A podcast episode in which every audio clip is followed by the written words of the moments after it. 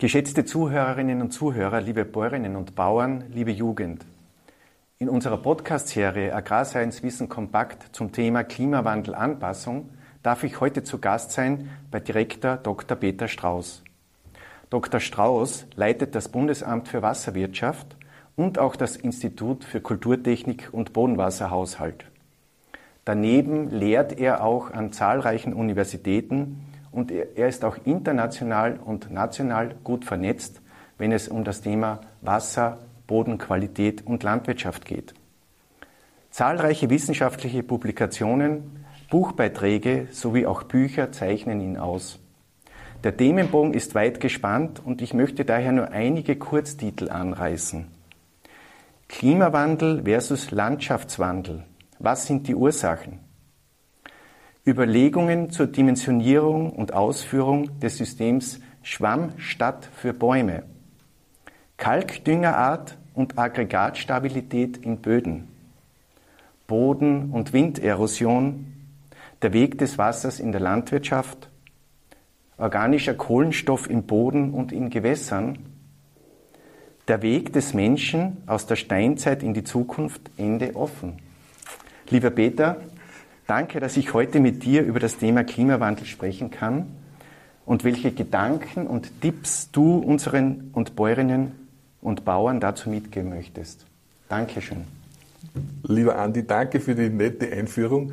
Ich merke, du hast dich wirklich vorbereitet. Natürlich, das, das nehmen wir uns vor.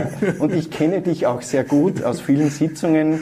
Ich ja. schätze deinen Humor, aber auch dein großes Fachwissen. Ja. Äh, und wie wir gehört haben, Peter, beschäftigst du dich also sehr stark mit dem Boden, mit dem Wasser, der Landwirtschaft und auch mit unserem Verhalten. Und ich möchte eine Einstiegsfrage dir stellen. Hat unsere Landwirtschaft noch Zukunft? Also ich, unbedingt würde ich sagen. Ne? Äh, wir brauchen ja die Landwirtschaft. Zuerst einmal brauchen wir die Landwirtschaft als, als als Lieferant unserer Nahrung. Ja. ja. Äh, unser Thema ist aber ist natürlich auch die Nahrung, aber unser Thema ist vor allem das Wasser im Bundesamt für Wasserwirtschaft. Ja. Äh, wenn ich Vorträge halte, dann habe ich immer eine Folie, die heißt Die Wege des Wassers in der Landschaft. Mhm. Nur um darzustellen, dass sozusagen das Wasser ganz untrennbar mit den Bodeneigenschaften verbunden ist. Ja. Egal, wo der Wassertropfen hinfällt, der muss immer die Bodenpassage passieren, bevor er irgendwie für uns tätig wird. Also als Trinkwasser oder als Pflanzenwasser oder auch sozusagen in der Verdunstung. Genau, genau. Das sind, alles, das sind alles Themen, wo Boden und Wasser ganz intensiv miteinander vermischt sind. Mhm.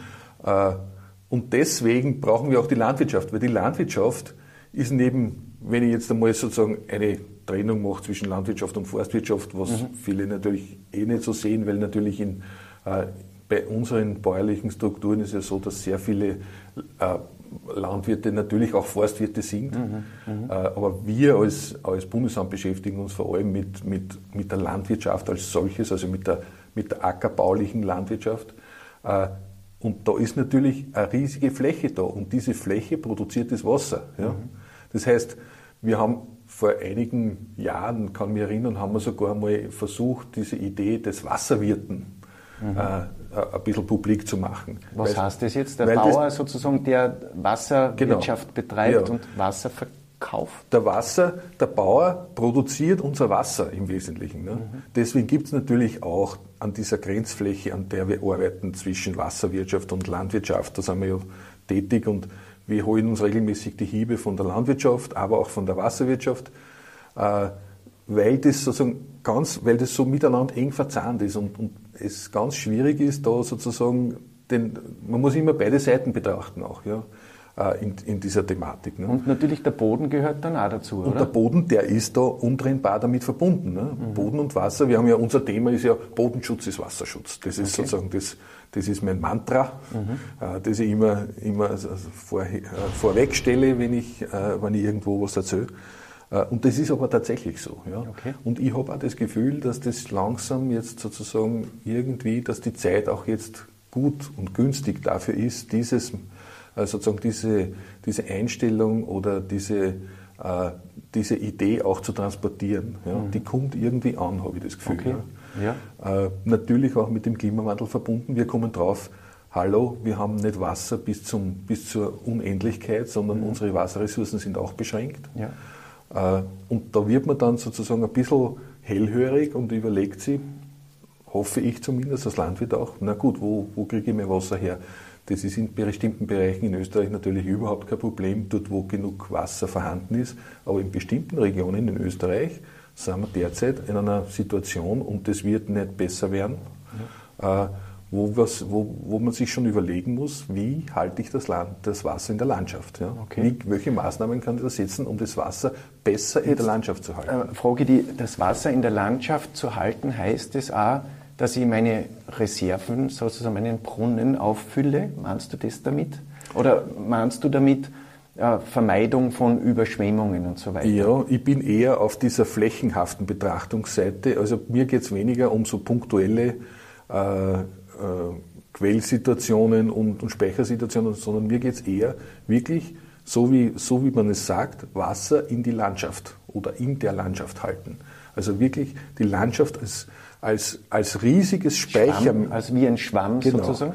Als riesigen Speicherschwamm zu sehen und zu versuchen, äh, das Wasser, das in, äh, wie wir wissen aus den Prognosen, jetzt in, in, in unter anderen Umständen äh, äh, zu uns kommt, Also stark, stark Niederschlagsereignisse Stark, Niederschlä stark Niederschlagsereignisse es ist sehr wahrscheinlich, dass sie zunehmen werden. Mhm. Es gibt natürlich noch viel zu wenig wirklich empirisch, empirische Belege dafür. Ja. Ja.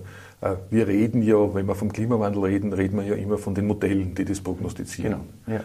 Aber es ist natürlich mit hoher Wahrscheinlichkeit so, dass das auch so eintreffen wird und teilweise auch schon eintrifft, Mhm. dass wir zum Beispiel weniger Niederschläge, Niederschläge haben, aber dafür stärkere Niederschläge. Gut, und jetzt gehen wir, was kann man tun? Genau. Also, wir können als Gesellschaft natürlich was tun. Man liest ja jetzt auch sehr viel über Verbauung und Asphaltierung und alles wird zurbetoniert. Das ist einmal natürlich sehr kontraproduktiv, weil die Flächen, die sozusagen verbaut sind, zubetoniert sind, kein Wasser mehr aufnehmen können. Das, Das ist jetzt ist im Städtebau so, zum Beispiel ja. oder im Landschaftsbau ein Thema, oder? Das ist ein großes Thema in der, in der Politik, ist aber jetzt nicht mein persönliches Thema. Es ist klar, dass das ein Problem ist, aber ich sehe hier keinen, äh, wie soll ich sagen, das Bundesamt ist eine Forschungseinrichtung. Ja, und wir f- versuchen sozusagen innovative Methoden zu kreieren, äh, um unsere Forschungsthemen sozusagen, um diese Probleme zu lösen. Ja.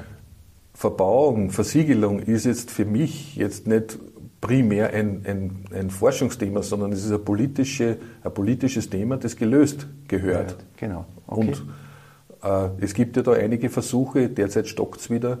Äh, ich weiß nicht, woran es hakt, aber gut, ist, ja. Dann verlassen Ist wir das Thema. vielleicht und Ja. gehen eher hinein in Bodenbewirtschaftung Ja. und diese Geschichten. Und da gibt's- Äh, wo- was gibt es da für Möglichkeiten und auch das, was ein, ein, ein Bäuerin, ein Bauer am eigenen Betrieb mittel-, kurz-, langfristig umsetzen kann? Nein, es gibt natürlich, es gibt natürlich eine, eine Vielzahl von, von landwirtschaftlichen Managementmaßnahmen, die das Wasser in der Landschaft zurückhalten.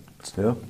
Sprich, wir haben zum Beispiel gerade ein Projekt äh, äh, beendet, wo es darum geht, im Erdapfelanbau, Kartoffelanbau, wie man bei euch im Westen sagt, äh, Ja, Erdäpfel sagen wir Sagt schon. ihr ja schon Erdäpfel. Ja, sicher.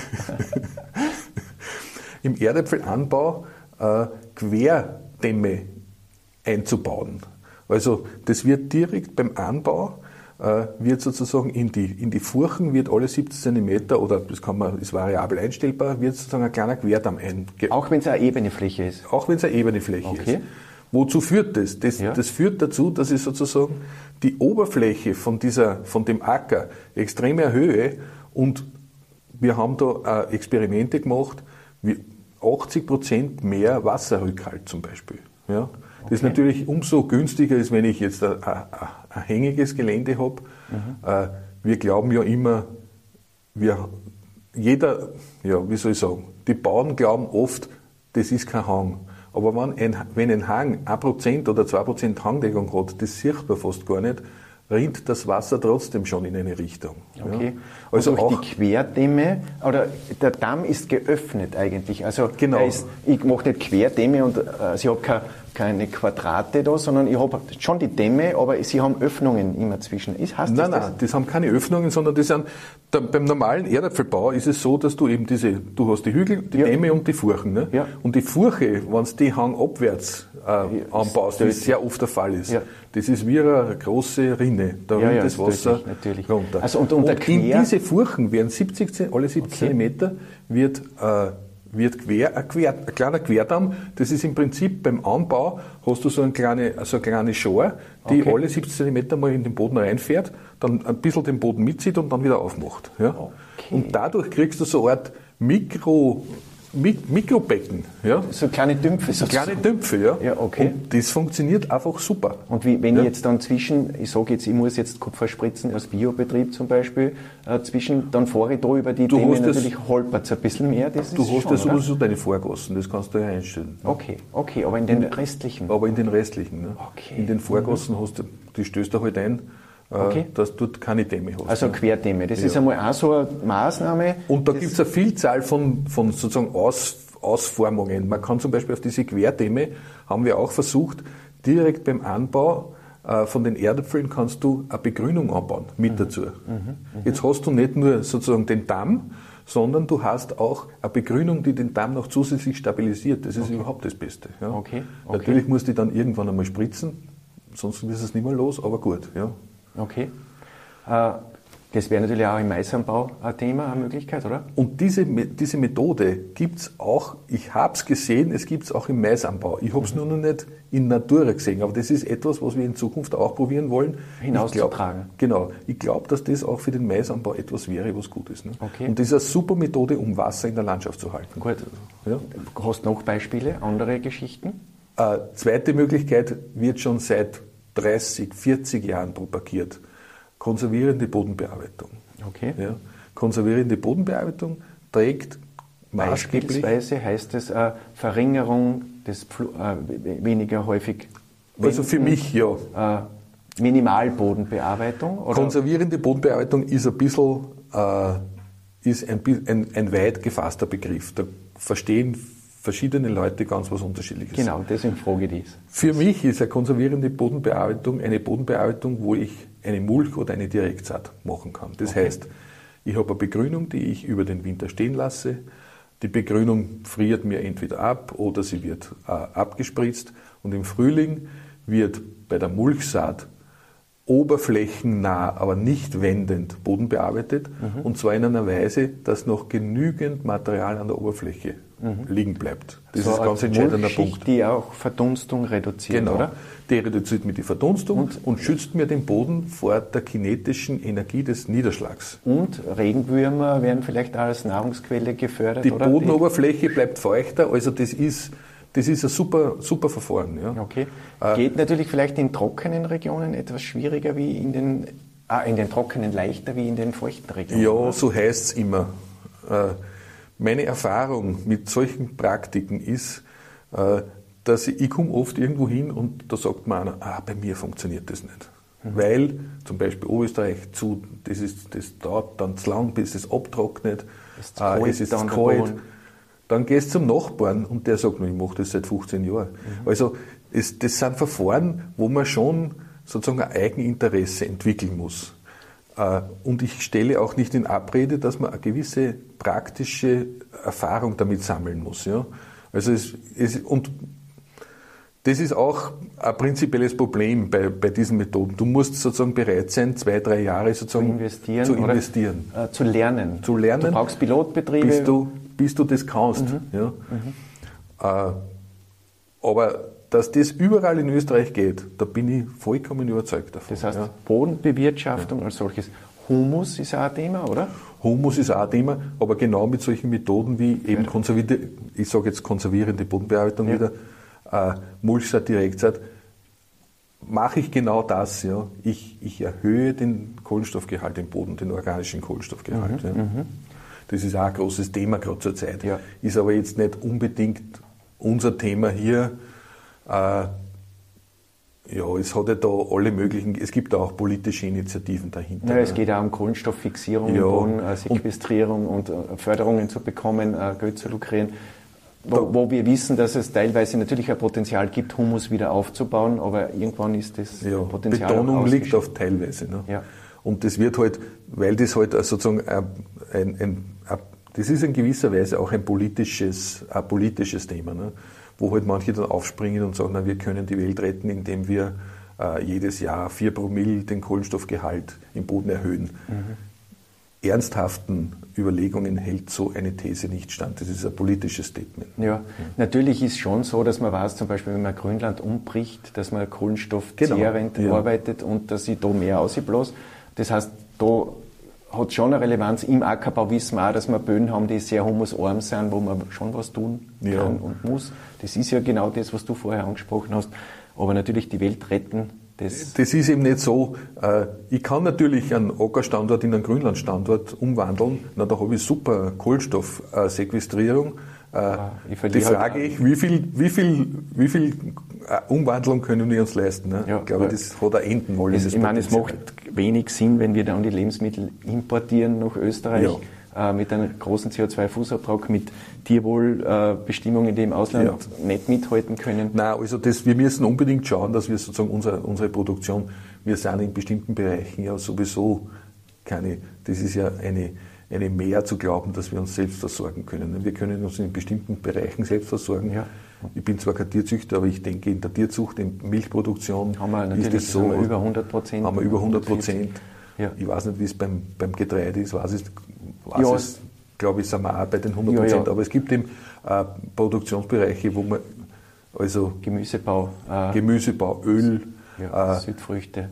etwas, was mich auch als Direktor des Bundesamtes für Wasserwirtschaft betrifft, Fisch, Mhm. Fischproduktion. Wir haben eine Fischproduktion, die 5% des Verbrauchs äh, äh, sozusagen Deckt. deckt. Also Also das ist ganz, ganz, ganz, minimal. Also müssen wir auch sta- stark daran arbeiten. Jetzt, wenn wir, also wir haben jetzt schon ein paar Humus, haben wir gesagt, äh, Bodenbearbeitung, äh, Furchengeschichte, Querfurchen. Was fällt da sonst noch ein, was, was man als Bauer, als Bäuerin äh, Was ein großes, kann, was ein großes, kann? was ein großes Thema ist.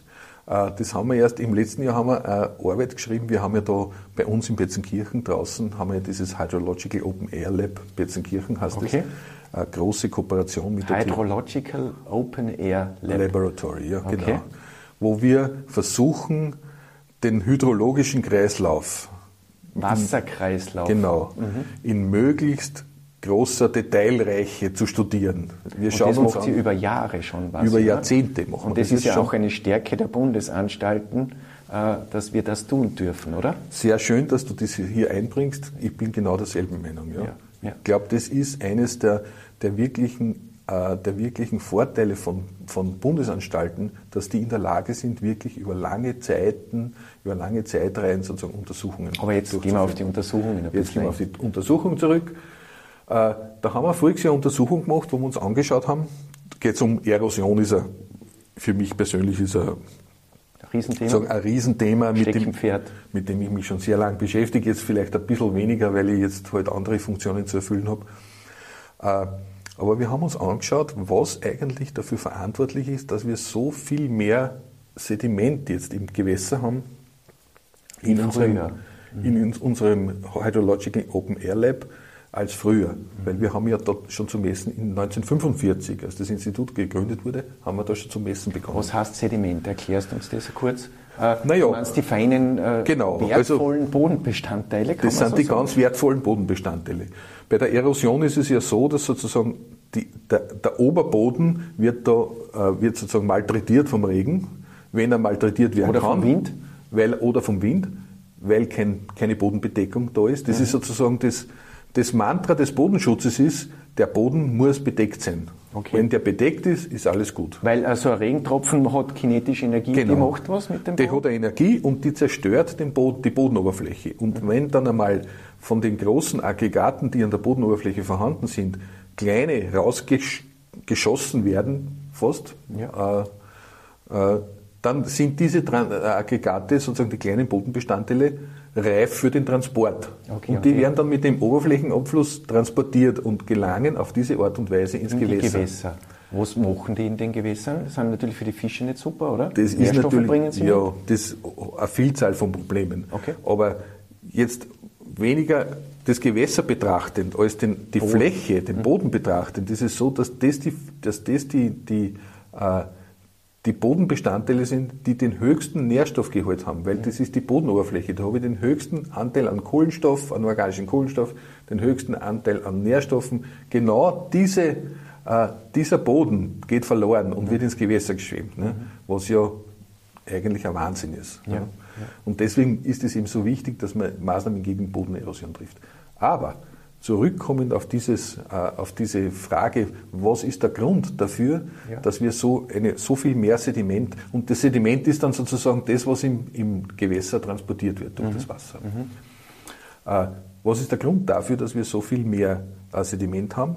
Und da haben wir im Wesentlichen zwei Dinge festgemacht. Das eine ist die Fruchtart, der Fruchtartenwechsel, der in den letzten zehn, sechs, sieben Jahrzehnten stattgefunden hat. Also weg von der Futterpflanze, mit der ich das Pferd füttere. In den 40er Jahren war das nur gang und gäbe.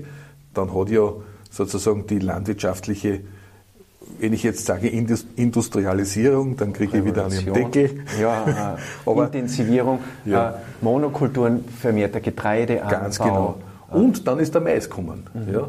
In den 60er Jahren, Mais war ja, ist ja sozusagen, in Österreich hat es seinen Siegeszug erst angetreten durch die Einführung von dem Hybrid-Mais, der, der auch klimatisch angepasst war und wo man dann halt in, auf, in, in Regionen Mais anbauen konnte, wo man sie früher nicht anbauen konnte.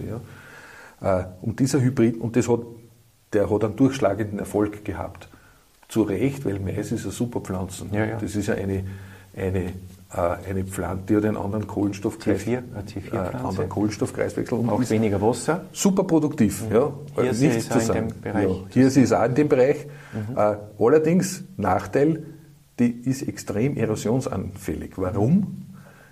Weil, da muss man jetzt wieder, da muss man ein bisschen ausholen. Äh, aber wir holen eh schon die ganze Zeit aus, ist jetzt auch schon Passt wurscht. Äh, der, der Niederschlag, der erosive Niederschlag, wie, Ja. man, wie der Fachmann sagt, also Ja. der Niederschlag, der Erosion verursacht, Ja. der hat einen Jahresgang. Okay. Der tritt nicht im Winter auf, sondern der tritt auf ab Mitte April, Ende April mit dem Beginn von den Starkregenereignissen. Ja? Weil Okay. die Starkregenereignisse sind es, die sozusagen diese, diese hohe Kraft, diese erosive Kraft haben. Und der tritt auf, fängt an Mitte April und hört auf Mitte, Ende September. Das ist sozusagen die Zeit im Jahr, wo wir in Österreich ein Erosionsproblem haben. Ja? Und da darf der Boden nicht offen sein. Und da darf der Boden nicht offen sein. Jetzt haben wir aber mit dem Mais ein Problem, weil zu dem Zeitpunkt, wo der erosive Niederschlag beginnt, Da ich- gibt es noch gar keinen Mais. Ja, oder lege ihn erst dann. Da lege ich ihn erst. Also Ja. bei uns wird Mais pff, frühestens Mitte April, vielleicht Ja. auch Ende April angebaut. Ja. Und bis der Mais deckt den Boden, ist es Mitte Juni. Mhm. Das heißt, ich habe zwei Monate Zeit, äh, äh, wo ich ein Problem habe. Mhm. Ja? Wo der Boden nicht, gedeckt, äh, nicht bedeckt ist ordentlich, ich aber trotzdem sozusagen die erosive Kraft des Niederschlags habe. Mhm. Ne? Und das hat eben, dieser Wechsel ist sozusagen einer der Gründe, warum, warum wir so viel mehr Sediment jetzt im Gewässer haben. Okay. Und der zweite Grund, das war für uns, für mich Spannend. besonders spannend war, der Strukturwandel in der, im, in der, in, im, in der landwirtschaftlichen Landschaft.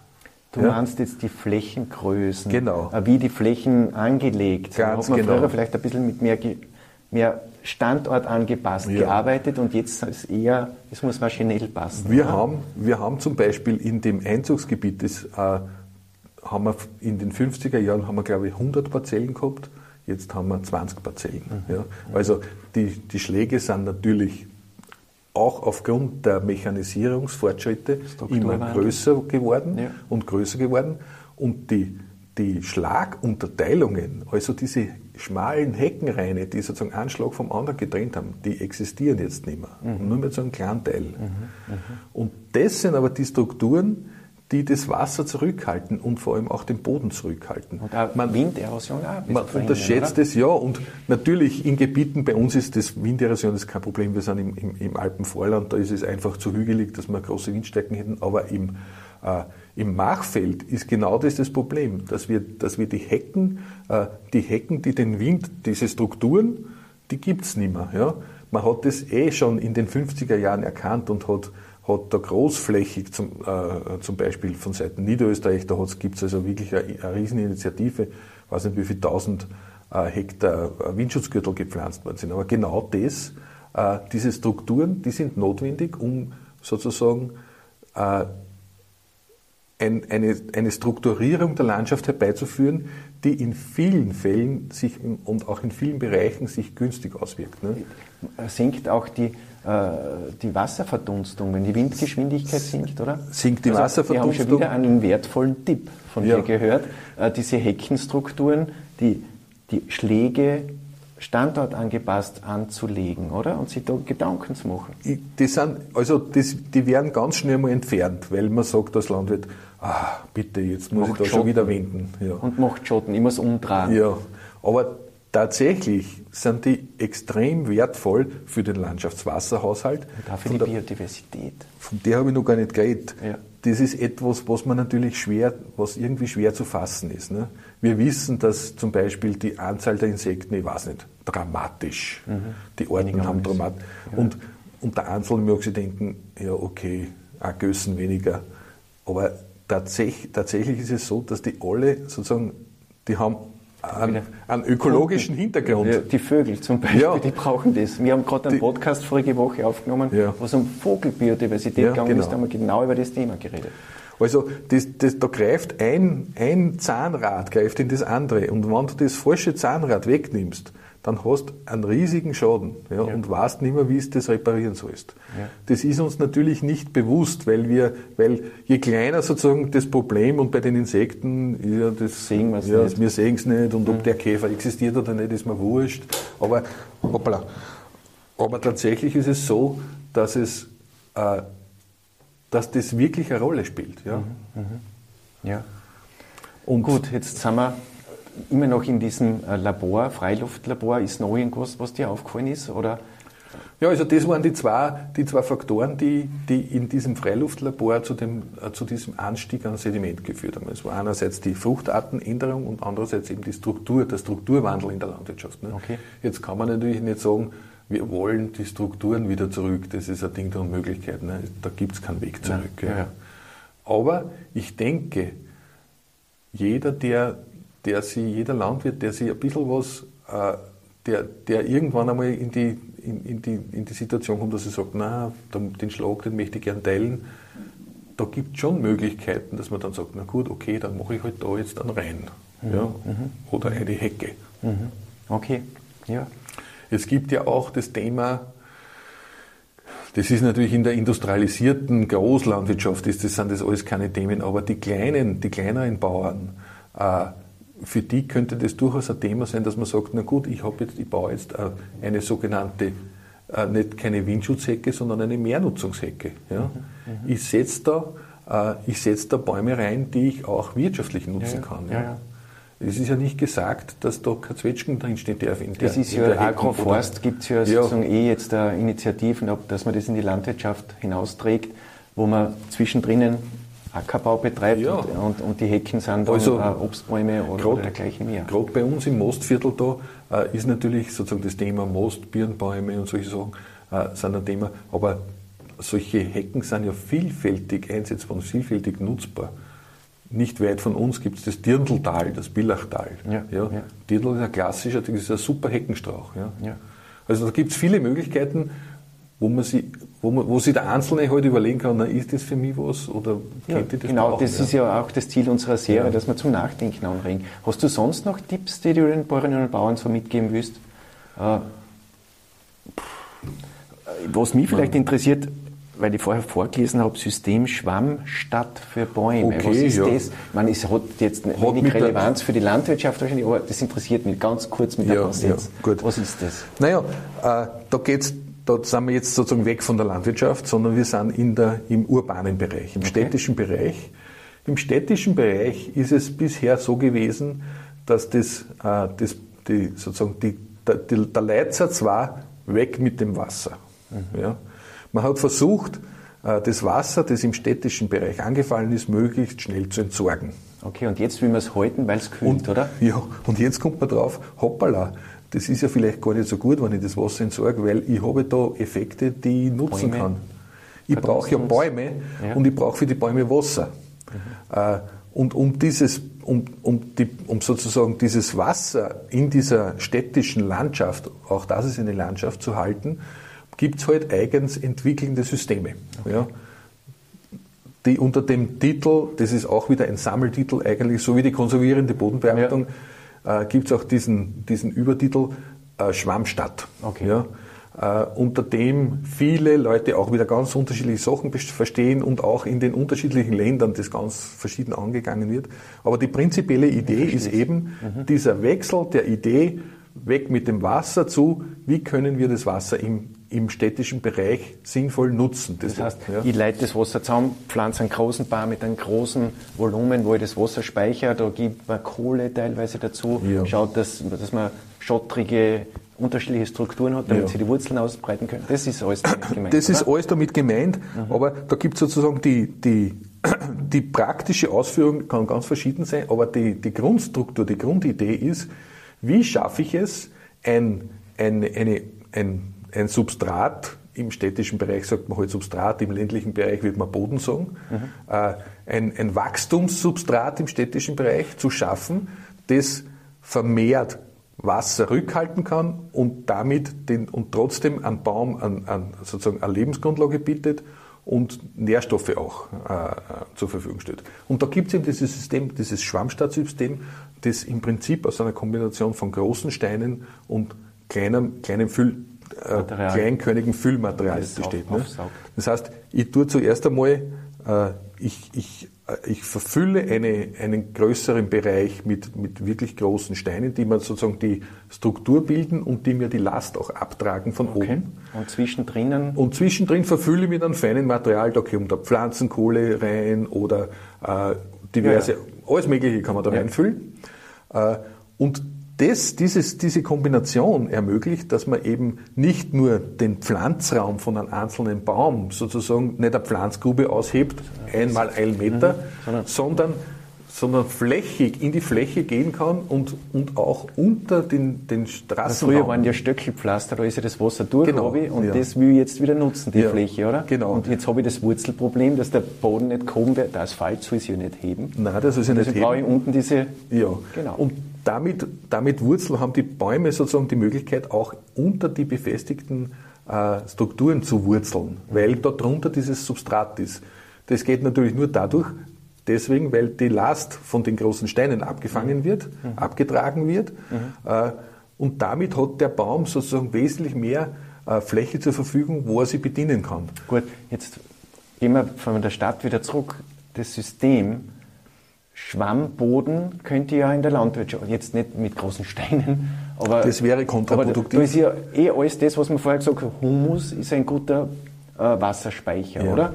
Äh, Regenwürmer im Boden zu haben, heißt, dass das Wasser nicht oberflächlich abbringt, sondern in den Boden hineingelangt und drinnen zum Beispiel, also ja. Bodenleben, oder? Dann Schutz, hast du vorher gesagt, äh, von den Niederschlägen, die kinetische Energie abfangen, indem ich einen bedeckten Boden habe minimale Bodenbearbeitung, äh, reduzierte Bodenbearbeitung. Äh, fällt da sonst noch was ein? Es gibt noch viele, viele Möglichkeiten. Zum, ein Landwirt kann sich zum Beispiel auch überlegen, ob er jetzt einen Schlag von der Nutzung her teilt. Ja? Äh, es ist ja nicht gesagt, dass ich, äh, dass ich sozusagen auf einen Schlag immer nur dieselbe Pflanzen anbauen muss. Äh, gerade wenn ich Mais anbaue, ja bietet sie zum Beispiel an, dass ich, ich weiß nicht, zwei Bearbeitungsbreiten Mais baue, das ist natürlich mehr Aufwand, das gebe ich gern zu. Ja.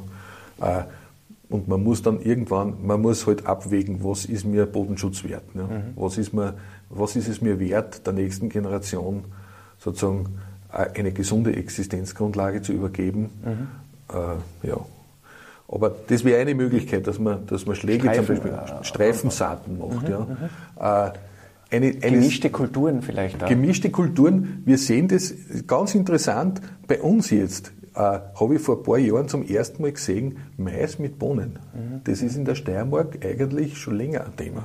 Mhm. mhm. In der Südoststeiermark sieht man das sehr oft, dass sozusagen der Mais für die Bohne als, als als, als Rankhilfe benutzt mhm. wird. Mhm. Das und das habe ich jetzt vor kurzem, vor zwei okay. Jahren, habe ich das zum ersten Mal bei uns okay. gesehen. Also okay. es gibt die Ideen, die, sie auch, die, die sich auch überregional dann irgendwie ausbreiten. Ne? Was natürlich eine Idee ist, die sich auch überregional ausbreitet, aber mit weniger, äh, wenig, weniger positiv ist äh, der Ölkürbis, mhm. der früher ja bei uns überhaupt nicht eingesetzt wurde. Bei uns meine ich Alpenvorland. Ja. Und der jetzt aber da gibt es offensichtlich irgendwelche Franchise-Verfahren, keine Ahnung, wie das funktioniert. Du, und das tut dir ein bisschen weh, weil der Kürbis auch lange äh, offenen Boden produziert. Der ist das Ärgste überhaupt. Mhm. Mhm. Also der produziert ja, da ist ja ganz wenig Bodenbedeckung und zwar das ganze Jahr da. Ne? Mhm. mhm. Und solange man das in der ebenen Fläche, in, auf ebenerdig macht sozusagen, und es in einer Fruchtfolge gut einbettet, ist es vertragbar. Kein Problem. Wenn, ja. Aber jetzt fangen die Landwirte an, Kürbis auf Extremstandorte zu setzen. Für mich Extremstandorte, mhm. die eine, eine gescheite Hangneigung schon haben. Also Kopf ist, einschalten ja. ist immer wichtig, ja. oder? Auch wenn es um, um Wasserhaushalt geht, ja. um Bodenschutz geht. Und das sind Dinge, wo ich mir denke, das ist eine Entwicklung, die will man eigentlich, aber da ist natürlich, ich verstehe den Hintergrund, da geht es um ja, ist Geld. Deckungsbeitrag. Da geht es um Geld. Ja. Aber trotzdem, man tut sich auf Sicht, tut man sich nichts Gutes. Äh, Erosion ist ja ein ein, ein Extremereignis im Sinne, es tritt nicht jedes Jahr auf, sondern es tritt vielleicht alle fünf Jahre auf oder alle zehn Jahre, aber dann halt massiv. Ja? Mhm. Und das Problem bei der Erosion, das ich auch psychologisch ein bisschen sehe, ist, gut, jetzt habe ich, jetzt habe ich ein Jahr, da habe ich ein irres Erosionsereignis gehabt, ich habe da Rillen drin in dem Ocker, äh, dass man nur so graust. Mhm. Wenn die Ernte eingefahren ist und ich mit dem Grupper oder Pflug oder was auch immer über den Boden gefahren bin, sehe ich überhaupt nichts mehr von dem Problem. Aber ich habe das Problem. Ich habe das Problem. Ich habe das ja. Problem zwar, ich habe es verdeckt sozusagen, es ist noch immer da, aber ich sehe es nicht mehr. Mhm. Es gibt ein nettes Sprichwort aus dem Auge, aus dem Sinn. Genauso ist es mit der Erosion. Ja. Mhm. Man vergisst dann, weil das auch selten eintritt, mhm. äh, man vergisst, dass halt das vor fünf Jahren ein Riesenproblem war und ich da bis vielleicht Bodenabtrage 10, 20, 30 Tonnen auf den Hektar gehabt habe. Ja. Und da brauche ich lang wieder, bis ich und das Da brauche ich lang. Man muss sich mal vorstellen, wie viel Boden wird gebildet pro Jahr. Ja? 0,1 Millimeter. Bodenoberfläche wird gebildet. Ja. Also ungefähr 1,5, 2 Tonnen werden gebildet. Und ich habe gehört, in, in, in, den USA ist teilweise bis zu 1 Millimeter pro Jahr Winderosion in manchen Regionen. In manchen Regionen in Österreich haben wir das Winderosionsproblem auch. Wir haben eine Untersuchung gemacht in, im Morchfeld, da war es eigentlich, äh, da war das Problem jetzt nicht so dramatisch, allerdings eine Kurzzeitanalyse. Ja. Mhm wie gesagt, Erosion ist ein, ist ein Extremereignis. Mhm. Äh, wenn du das Pech hast und nicht das eine Ereignis erwischt, dann glaubst du, alles ist gut. Mhm. Aber es ist nicht alles gut. Ja. Okay. Ja. Gut. Äh, hast du noch irgendwas, was du uns, den Bäuerinnen und Bauern, noch mitgeben willst auf den Weg? Ansonsten, ich, es ist nicht alles gut, aber vieles.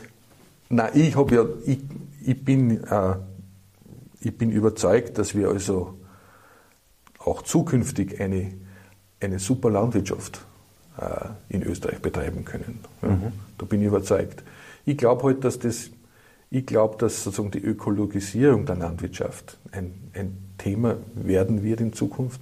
Und ich glaube auch, dass man sozusagen vom Markt her wird versuchen müssen, das noch besser zu, zu promoten. Mhm. Wir, wir können uns das natürlich locker leisten, dass wir uns Bio-Lebensmittel äh, Bio kaufen. Ne? Aber das ist. Also der Preis, der höhere ich glaub, Preis ist schon das, noch ein Handicap. Der ja, höhere Preis ist ein Handicap, ja. Natürlich, jeder von uns hat da zwei Handys schon bald. Ja. Also es ist auch, hat auch was mit Werten zu tun. Das ne? hat was mit Werten zu tun, weil ich glaube, dass man es sich in Wirklichkeit eh leisten kann. Aber man, man will es sich nicht leisten, weil ja. heute das nicht diese Werte sind Jäger hat. und Sammler. Ja. Und wir wollen sozusagen äh, möglichst äh, wir wollen unsere, viel jagen und günstig jagen. Ja. Wir wollen unsere zwei Handys und unsere zwei Autos und was weiß ich, was wir noch alles wollen. Äh, aber ob man da jetzt 10 Cent mehr für den Milchpreis zahlt, das ist ja wirklich egal. Mhm. Aber da schaut jeder drauf. Ja, ich, ja man also, muss oft einkaufen gehen, also man wird und man wird immer wieder daran erinnert, wenn man ja. immer daran erinnert ja. wird. Ja. Aber das ist ein anderes Thema für einen anderen ist Podcast. Ein, ist ein anderes Thema, aber, aber das tut mir insofern ein bisschen weh, weil, weil sozusagen äh, es natürlich immer wieder geht es darum, dass man sozusagen die Landwirtschaft unter ihrem Wert äh, geschlagen wird und als Primärproduzent bist du natürlich ganz am Anfang der Kette, der Produktionskette und kriegst sozusagen immer deine Schläge, ja. Ja, ja. was ungerecht ist. Lieber Peter, dann möchte ich mich recht herzlich äh, dafür bedanken, dass wir bei dir in Betzenkirchen in der Bundesanstalt für Wasserwirtschaft zu Gast sein durften, dass du uns sehr viele Tipps und Empfehlungen mitgegeben hast, auch einiges zum Nachdenken. Äh, und wir freuen uns, wenn Sie bei unserer Podcast-Serie auch in Zukunft wieder dabei sind und uns zuhören und uns zuschauen. Ich wünsche Ihnen alles Gute und ich hoffe, dass etwas Interessantes dabei war. Auf Wiedersehen und auf Wiederhören.